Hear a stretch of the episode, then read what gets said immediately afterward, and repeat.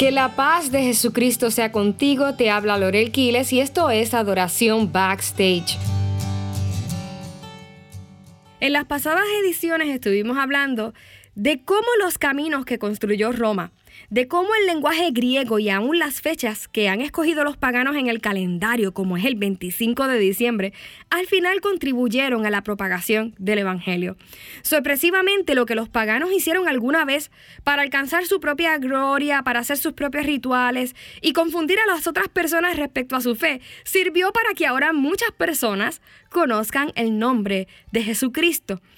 Como hemos comentado anteriormente, el 25 de diciembre se solían celebrar las fiestas paganas a nombre de Saturno, dios de la agricultura, y a Mitra, el dios persa de la luz.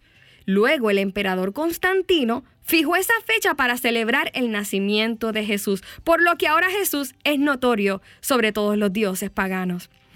Aún así, esto sigue incomodando a muchas personas que prefieren no celebrar el nacimiento de Jesús en esta fecha, dado a que es un origen pagano eh, la fecha como tal.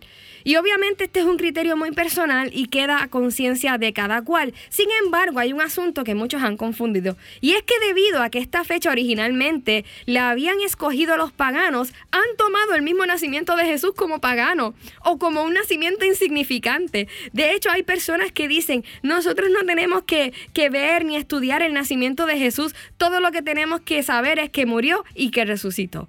Ahora, yo pregunto, ¿por qué Mateo y Lucas se esfuerzan tanto por, en detallar el nacimiento de Jesús si al final no tiene importancia? ¿Será cierto que no es importante referirnos al nacimiento de Jesús para comprobar su identidad, su autenticidad?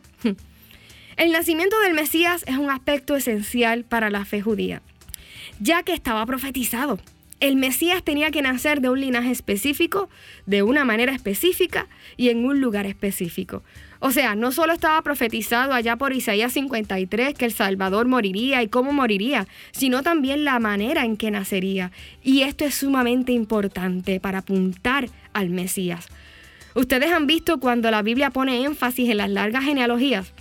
Pues esto no es por puro gusto, sino porque ellas descartarían o aprobarían a aquel que dijese llamarse el Mesías. Aquel que se llamase a sí mismo el Mesías tenía obligatoriamente que venir del linaje del rey David. Por esa razón, en varias instancias llaman a Jesús Hijo de David. No es por otra cosa, porque viene del linaje de David. Así que es uno de los aspectos que nos brindan confianza acerca de la identidad de Jesús y es su genealogía. Por otro lado, miren lo que dice Miqueas capítulo 5, versículo 2. Pero tú, oh Belén Efrata, aunque eres pequeña entre las familias de Judá, de ti me saldrá el que será el gobernante de Israel, cuyo origen es antiguo desde los días de la eternidad. Aquí Miqueas, años antes del nacimiento de Jesús, estaba profetizando dónde nacería. Y fíjense, fíjense que Jesús se crió en Nazaret, sin embargo nació en Belén. ¿Por qué? Porque en ese momento obligatoriamente María y José tuvieron que ir a Belén por causa del censo. Y yo no me quiero salir del tema, amados hermanos, pero quiero hacer un paréntesis. Fíjense, lo que suponía ser un percance, una situación molestosa para esta pareja que estaba a punto de tener un bebé, esto de tener que moverse distancias largas para llegar a Belén y poder eh, ser parte del censo, lo que parecía un evento incómodo, era realmente un evento que cumplía un tiempo profético. Y quién sabe a cuántos de nosotros estamos en ese tiempo. Quién sabe cuántos de ustedes que me están escuchando están atravesando por un momento tan incómodo que cumple un tiempo profético en tu vida. Ciertamente los pensamientos de Dios son más altos que los nuestros. Y quizás en otra cápsula podremos abundar un poquito sobre esto. Pero miren, el capítulo 9 de Isaías, como muchos saben, profetiza que Jesús nacería de una virgen. Es aquí que una virgen concebirá dará a luz un hijo. Y esta aseveración apunta a dos aspectos de la identidad del Mesías. El aspecto eterno del Mesías, porque que una virgen conciba, ¿verdad? Es un aspecto milagroso y habla del aspecto eterno del Mesías. Eh, y el aspecto de su humanidad, nacido de una mujer.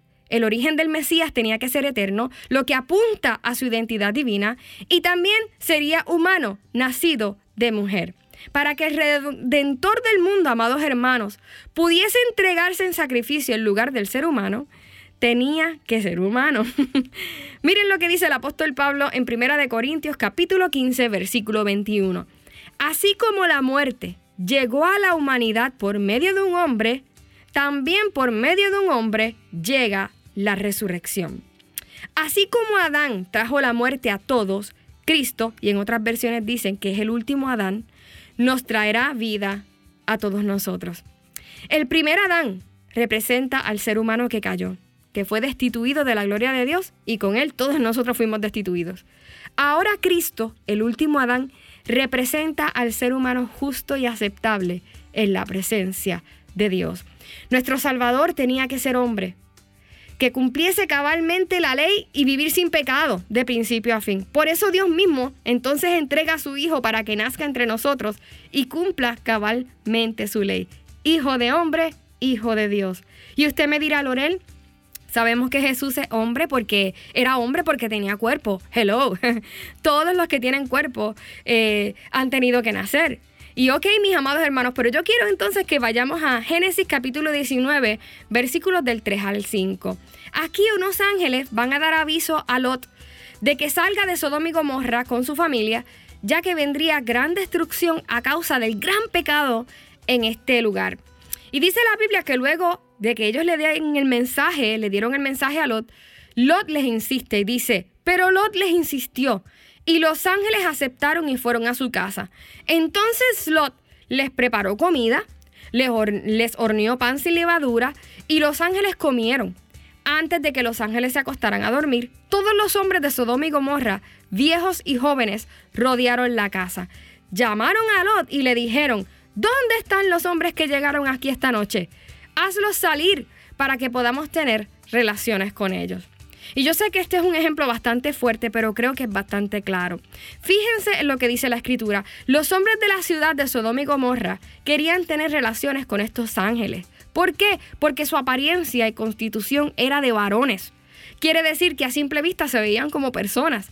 Pero eso no es todo. La Biblia también dice que ellos comieron en casa de Lot. En otras instancias de la escritura también podemos contemplar lo que son la epifanía, ¿verdad? En las que Dios se manifestaba terrenalmente como el ángel de Jehová con apariencia de varón. Y esto es un ejemplo que lo podemos ver en el ejemplo de Gedeón. Ustedes pueden ir a la escritura y buscarlo en jueces. Pero en aquellas instancias Él no podía representarnos a nosotros ni morir por nosotros. Para poder ofrecerse en nuestro lugar, tenía que encarnarse. Dios tenía que encarnarse, tenía que nacer de mujer.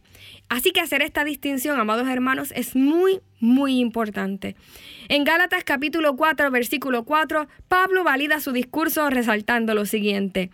Pero al llegar la plenitud de los tiempos, Dios envió a su Hijo, nacido de mujer, nacido bajo la ley. Hmm. El Hijo del Hombre, amados hermanos, hmm, es el último Adán. Y quiero cerrar con este versículo que siempre me ha impactado. Primera de Juan capítulo 4 versículos del 2 al 3 dice lo siguiente, en esto conocéis el Espíritu de Dios. Todo espíritu que confiesa que Jesucristo ha venido en carne, es decir, que nació de mujer, es de Dios. Y todo espíritu que no confiesa que Jesús vino en carne, o sea, que no afirme que Dios se encarnó, que nació de mujer, no es de Dios. Y este es el espíritu del anticristo del cual habéis oído que viene y que ahora ya está en el mundo.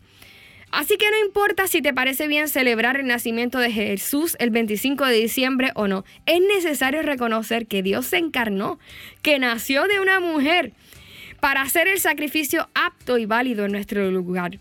Su sacrificio fue eficaz porque siendo Dios venció el pecado y la muerte. Así que nosotros hoy damos gracias y celebramos esto. Padre, gracias por Jesús. Gracias porque siendo Dios naciste como un bebé para caminar con nosotros, para mostrarnos tu amor, para abrazarnos, para hacerte cercano a nuestra vulnerabilidad y nuestro dolor. Gracias por el amor tan grande demostrado con tu vida y tu muerte en la cruz. Te amamos y te celebramos. Eres el principio y el fin, el autor y el consumador de nuestra fe. En el nombre de Jesús, amén. Te ha hablado Lorel Quiles y yo te espero en la próxima edición de Adoración Backstage.